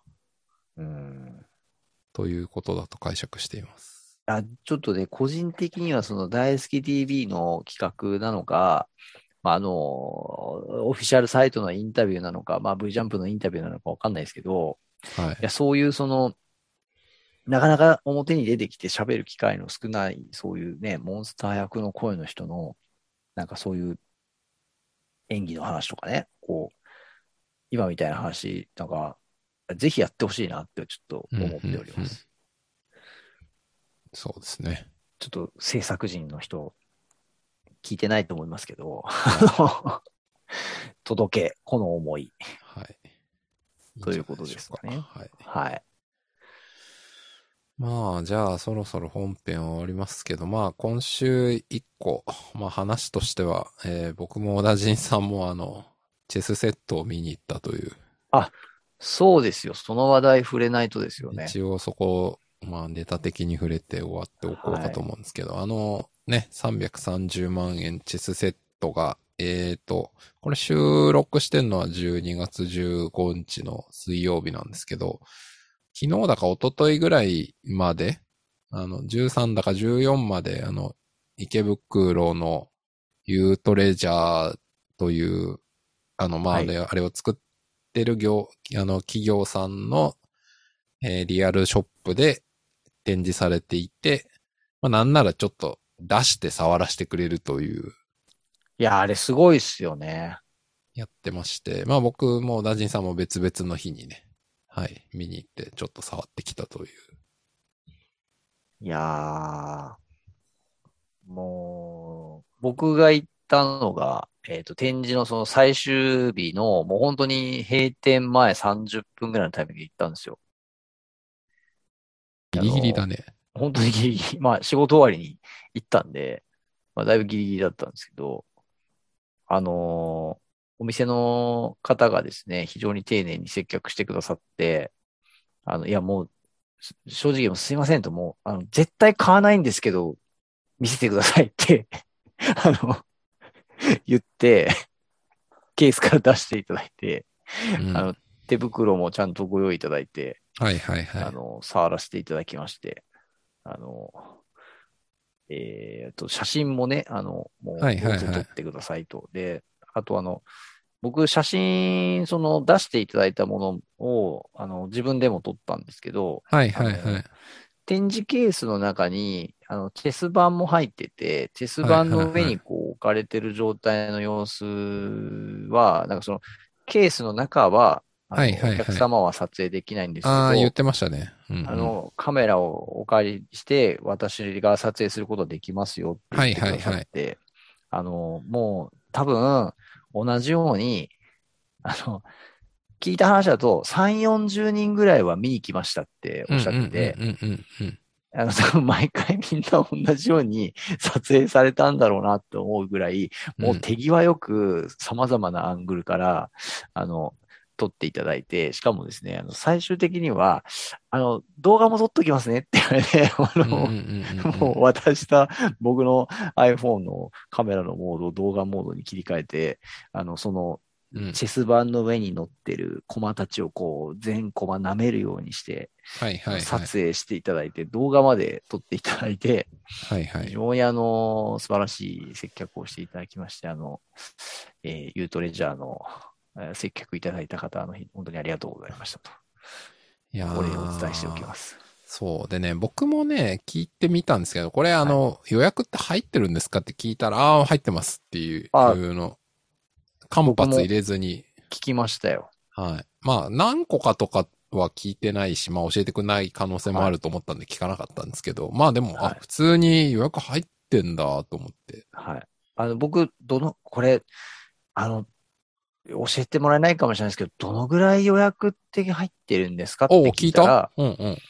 あやっぱ数は教えてくれなかったであすあ、けど、まあまあまあ、そうでしょうね。はい。でも、あの、いや、あの、おかげさまで、あの、予約いただいてますよっていうふうには言っていらっしゃいましたね。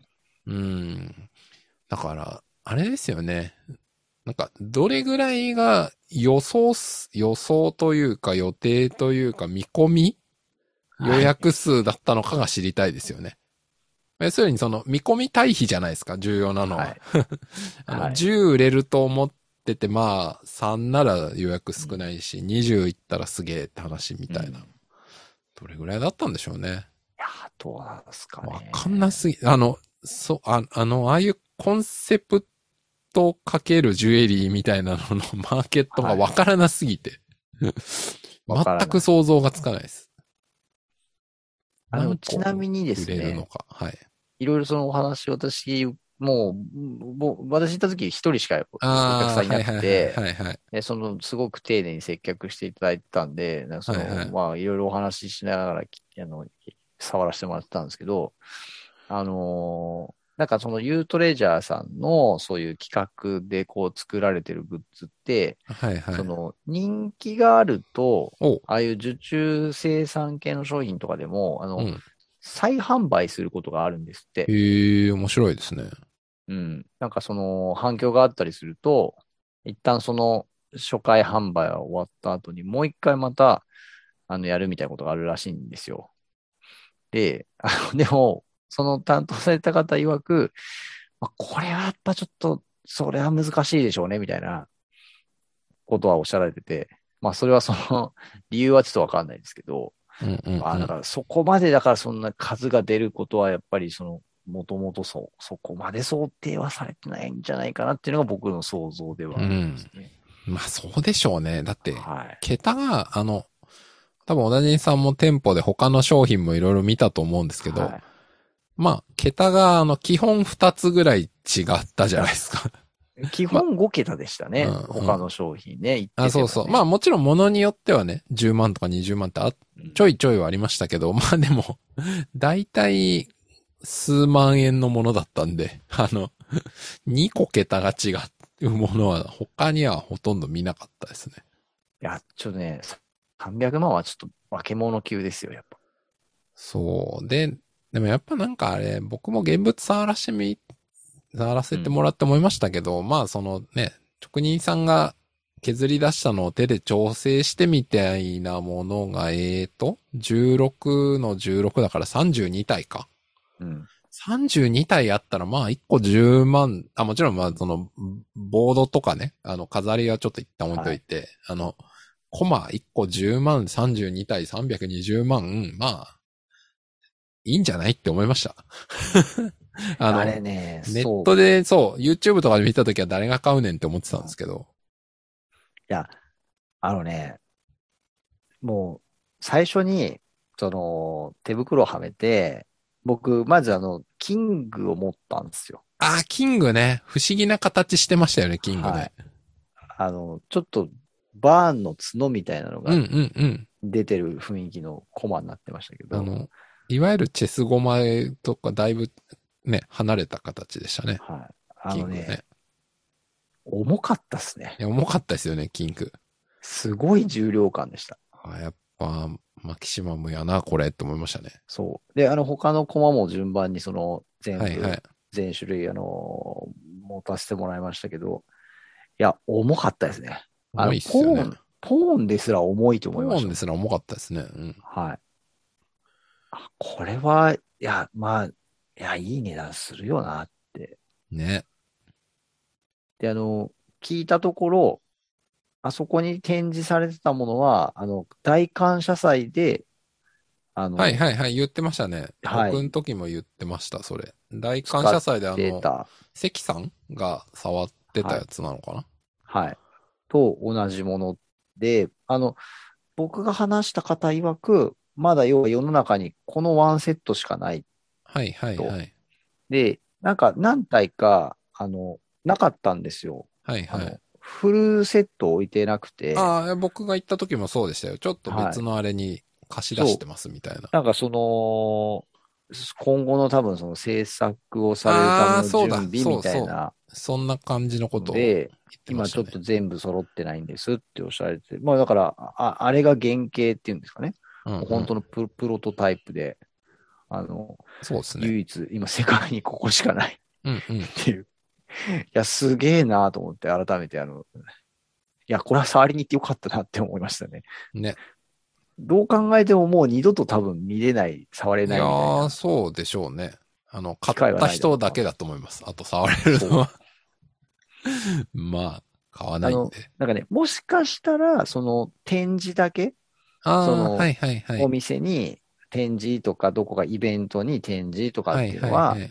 あの、今後もあるかもしれませんみたいなお話はいが、はいはい。あの、されてましたけど、まあでも、こんな容易に触らせてもらえる状態で置かれることはもうなんかなかなかなさそうだなっていう。うん。なさそうでしたね。はい。いや、すごい、すごかったですね。で、あの、うん僕結構いろいろそのお話をしてて、うんい。や、実は大の大冒険ずっとその子供の頃から見ててファンでとか、今回もその、あの大好き TV とかそういうのを見ててみたいな、まあ、いろいろ話をしてたんですよ。はいはい。で、そしたらその、ファンの方としては、うんぶっちゃけどうですか、これって聞かれて、逆に聞かれた。ほう。そう。あの、ここのグッズどうですかねその、難しい質問だな。うん、いや、その、300万っていうと、やっぱ、ちょっと、やっぱこう、当然金額的にやっぱ高すぎますよね、みたいなはいは感い。じで、い、ろいろその向こうからも質問されたんで、はいはい。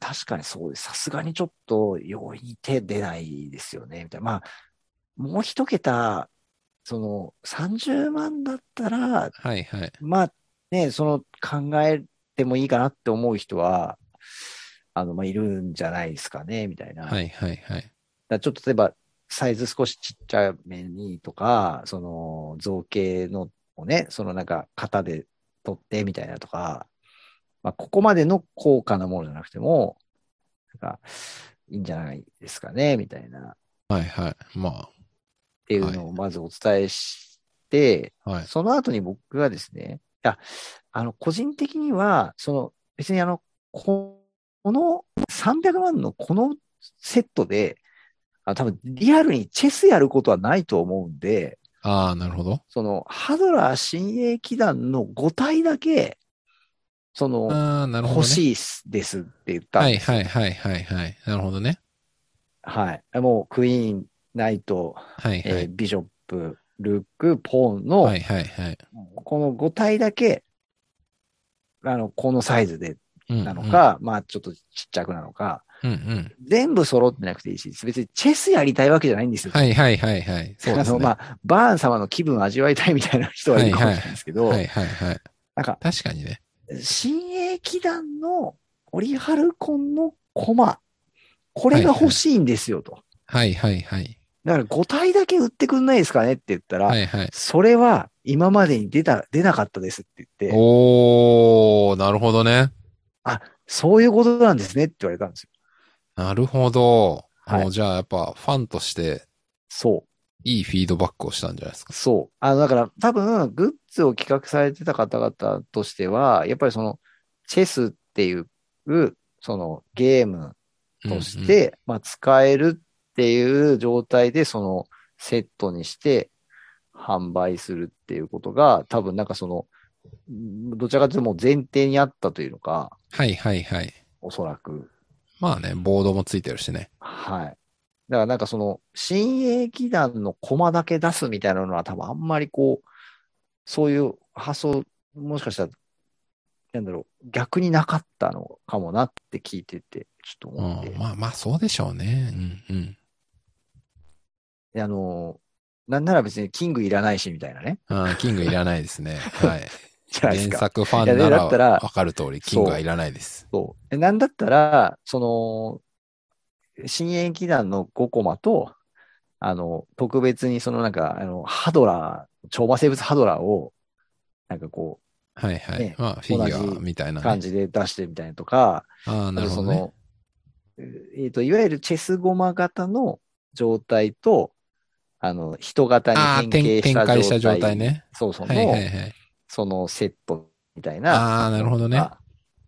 そう。いや、大の大冒険のファンは、その、なんかフィギュア感覚っていうんですかはいはいはい。そう ですね。そっちなんですよね、みたいなはいはいはい。話もしたんですよ、そこで。なるほそどしたね。ら、ああ、なるほどって言われました。参考になりますって。うん。まあ、それがどこまであの、ね、制作、プロダクト制作側へのフィードバックになるのかはわかりませんあが。のーまあね、店頭のにいたね、その、まあ、いわゆる販売担当の方とのはいはい僕のやりとりなので、そこがどこまでね、その企画側の方に行くかとかはちょっと正直わかりませんけれども、もし今後、あのーえー新鋭引き団セットみたいなのが、あの、販売されることがあれば、あの、僕の一言が影響した可能性があるっていう。 なるほどね。言っておきたいと。そう。いや、なんかね、いやでも、実際、僕それ、現物見て、うやっんぱ。その喋りながら思ったんですけど、いうんうんや、マジであの、あれ買ってチェスやる人絶対いないですよね。いや、いないでしょ。あの、ねよっぽどお金が余って余ってしょうがない人ぐらいですよ。そんな人いるのかわかんないけうんど。しかもほら、あの、なんか、チェスやってる時って、こう、駒を持ち上げて、はいはい。その、お相手の駒を取る時って、なんか割とこう、駒をポンってこう、弾いて倒したりとかもするんああ、こともあまるんあですよまあまあ、わかんないけど、まあまあ、いずれにしてもぶつかっちゃうことはあるでしょうね。そう意図的じゃないにしてもね。うんそう。なんかね、絶対そんなことできないもん、あれ。いや、無理、無理でしょ。もう。いや、そう思うと、 いや、あれ、なんか、だいぶ思い切ったグッズだなってやっぱ思ったんですよね。新鋭機団セットにせずに、あのはいはい。チェスセ30ットにした。 32台ボード付きね。そう。まあ確かに。これはね、すごい。うん、だからなんかそういう意味で逆にね、その小田さんの意見が、ああそういう意見も、なるほどあるんですねって言われるってことは、 別にそこまで考えずに、とりあえずフルでチェスセット作ろうぜってなったことが逆にすごいよみたいいや、そうそうそうそう、そうなんですよ。だからその、な。ようやるわ、みたいな。何ですか、あの、 顧客の欲しいものと、はいはい。企画を、商品を企画するものとの、こう、なんていうんですか、思考の違いというか。まあね、ただ、話はね、最初に戻りますけど、ただ一応その、よ、予約見込み数があって、まあ、それのん何割なのか超えてんのか知らないけど、まあ来てたら、まあ一応プロダクトとし、の企画としては、まあ OK ってことなんだと思うんで、まあね、それ、それがどれぐらいの割合なのか我々にはわかりませんけど、まあ予約は入ってるということなんで。いや、あの、まあ、もし今日これを聞いて、あの、いや、新鋭機団の5だだけなら私も欲しいっていう人がいたら、ちょっとあの、ユートレジャーさんに、ちょっとあの、おメールでも問い合わせフォームとかか、してみたらいいんですからそうですね、あの、新鋭機団の5体だけをっていう投稿をたくさんしていただくと、まあ、もしかしたら、あの、そういう商品企画につながる可能性なるはほどね。あの、あるんじゃないかなと。お客様のご要望に応じはてい5体だけを取り出しました、つってね。はそれでもさ、いやほら40万とか50万じゃないの。いや、だからね。だから、そこまでじゃなくてもええよと。もうちょっとクオリティとかサイズ落としていいと。そう。 5万ぐらいでなんとかみたいな。そう。いや、僕結構、新鋭劇団5体セットで、なんかその、机の上とかにこう、なんかちょっと置いて飾れる感じのもので、まあ、買える値段のものだったら、ちょっと欲しいなと思いますもん。うん。それは、あの、チェス、チェスゴマ型でいいのか、なんかあの、フィギュア型がいいんですかあの、あキャラクターのフォルムそこはね、なんかあの、僕の個人的な、あのー購買意欲としては、うん理想を言えば、やっぱり両方欲しいですね。ああ、なるほどね。ですけど、でもなんか、あえてやっぱその、まあ正直、まあこの年になって、うんうん。あ自分のデスクに何かそのね、フィあフィギュアを飾るみたいなってなった時に、なんか、あからさまな感じのものよりは、なんか、あの、新鋭機団のチェスコマ状態のー、やつはいはいが、はなんだろう、ちょっとこう、なんて言うんでしょうね。あの、い。まあ、あの、アクセサリーというか、まあ、はアいクセントというか、まあ、そういうのとしてね。あのはい。邪魔しない感じでそねう。。なんかちょっと置いとけるかなっていうね。なるほどね。はい。いやー、それを聞いて、あの、全然ジャンル違うけど、あの、ロレックスとかの時計をなんでみんなするのかよくわかんないなって思ってたんですけど、 あはい。の全然違うけど似たようなことかもしれない。こう、なんかねこ、さりげないけど、こう、かっこよくて、あの、お高いみたいなう。うん。ところが人間を引きつけるのかもしれない。うんいや、そう、だから、あえてフィギュアにせずに、チェスゴマ状態のものを作って、グッズで売るっていう選択肢は、やっぱり僕らのような年代、はいはいはい。その、いわゆる、そうですね。えー、アニメ好きの人たちはいで、フィギュアとかもね、そうですね。そうですね。買って飾るタイプの人たちとはちょっと違う購買層にやっぱりこう、確かになんね。か、訴求しようとした商品なんだろうなっていう感じもしまはいすよね、はいはいそう思うとね。ね。まあ、なので、まあ、いずれににしても、はい。しても高すぎるよな。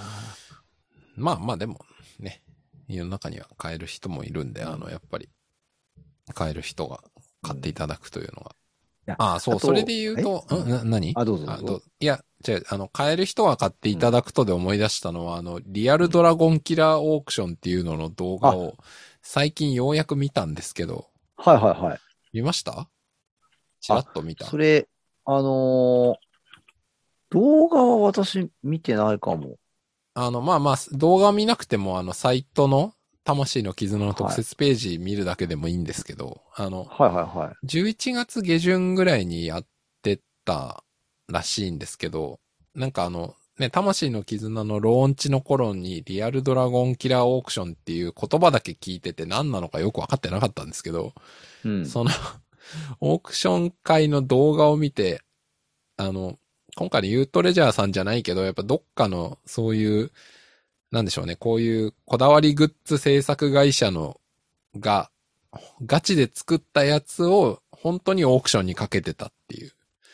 で、売れた金額のうち経費を差し引いたものをチャリティーにみたいな、そういう企画だったんですよね。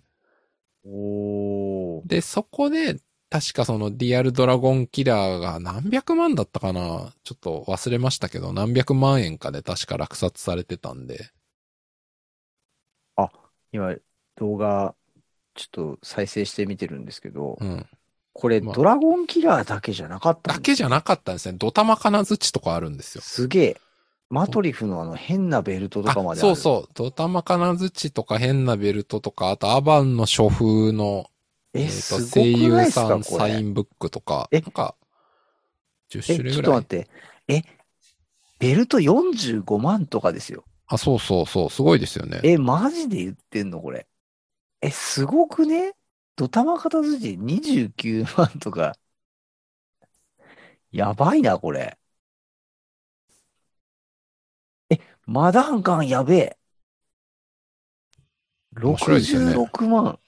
そう。でも多分ね、リアルドラゴンキラーが一番高かったんじゃないかな。いや、すげえ。あ、あこれか、最後ですね。ドラゴンキラー。いや、すごいな。これ、しかも、結構なクオリティの、なんか、造形ですね。このドラゴンキラー。すげえ、300万きいってる。あ、そうそうそう。なので、あの、今回のチェスゴマの話をしながら思い出したという。いいや、すすごいな。や、すごい企画でしたね、これ。あの、まあ、知ったところで僕絶対入札とかできないんで、まあ、あの別に今、 終わって動画で見るで全然いいんですけど。すごい、アバンの書も出てきてますよ、これ。あ、そうそうそう。声優さえんーサイン入りアバンの書みたいな。マジですげえ。ああと、あれだ。ザムザの額当て型 U- USB メモリとか、 まあ、黄軍レリーフとか、えちょっと待ってドラゴンファングとかね。え、ちょっとハドラー新鋭機団特製チェスピースセットっていうの出てるじゃないですか。あ、これそうそうそう。だから、そこにひょっとして、ここ、あの、池袋、ユートレジャー池袋店のやつ貸してたのかとか、なんか一瞬思ったりしたんですけど。ああ、そういうことあ、わかんないです、わかんないです。ちょっと、経これ、緯、経緯はわかんないですけど。これいくらで落札されてんだうーん。 ?96 万か。まあ、すげえ。まあ、いずれにしてもね、えっ、と、数十万から数百万で物が10個ぐらい落札されてるんで、いやす、ごいこれも、これもす、逆にこれを見たことによって、あ、チェスゴマも買う人いるわってすごい納得しいまましすね。いや、いまあますた。ね。ね、まあ、オークション、一点物のオークションと、まあ、予約うん受注物のジュエリーとか、まあ、ちょっと話は違うけど、まあ、でも価格帯としては全然出す人いるんだっていう。ですね。いや、これはすごいないや、だから、あの、ね、チェスゴマセットもいい意味で頭おかしいですけど、このリアルドラゴンキラーの金額感とかもだいぶ頭がおかしくて、ぁ。あいや、のおいいかしいよ。いいと思います。おかしいよ。やごばいっっすね、。これ。なんか、ね。こう、こうだからこれなんか、あんまり、まあまあ、大好き TV とかは当然 V ジャンプ系列で、こっちはスクエニなのかな系列だから、そうそですのね情報のラインが全然違うんで、そんなに話が出てこないっていうのはわかるんですけど、でもこんなうん面白い企画あったんだっていうのはなんか、もうちょっと確かに知られてもいいのかなって思いました。あれですよね、あのー大の大冒険のあの、ポータルとかにも、これ出てないですよね。もしかしたら出てなかったかもしれない。まあこれあくまで魂の絆の内部企画うでんっていう位置づけなんで、ですよね。まあ、その個別のね、えっ、と、プロダクトというかサービスとかの中の企画まではそれぞれに言及しきれないってことなんじゃないかな。わかんないけど。大の、まあ、なんかアニメの方のサイトに出ないのはわかるんですけど、大の大冒険ポータルには出ても良さそうな気はしましたけどね。まあまあ、まあ、いずれにしても、はい。えーこういう凄まじい企画が。いやでもこれが実はさ、落札したのが豊永さんでしたみたいなので、そのなんか大好き TV にドラゴンキラーぶっ刺して出てきたりとかしないですかね。うん、いや、まあ、それはそれで面白いですけど。なんかあの、最後、ほら、あの、終わった後に、エンディンえーの、さい最後の大感謝祭もう一回やるときとかに、前野さんが手につけて出てくるみたいなとかね、なんかそういうオチあったらすごいな。面白いですね。実は買っちゃってましたみたいな。まあ、さすがに関係者の人はか、いろんな理由があって買えない仕組みだと思いますけど。だって、あの、そのアバンの書みたいなやつにはい声優さんサインしちゃってるからね。あ、まあまあまあね。まあ、それ、それはね、確かに。まあ、だから、ちょっとそこは、 企画上インサイダー的な意味で関われないと思いますけど。なね。はい。なるほどそれは無理だと思いますけど。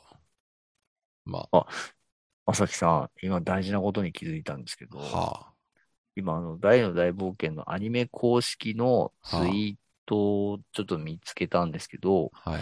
えーキャストが選ぶ名台詞人気投票開催という、ほあのー投稿がありまして、う。はい。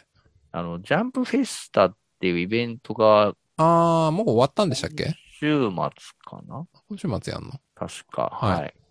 で、あのー登壇キャストが選んだ名台詞の中から好きな台詞に投票してください。1位になった名台詞をジャンプフェスタ2020ジャンプスーパーステージで披露します。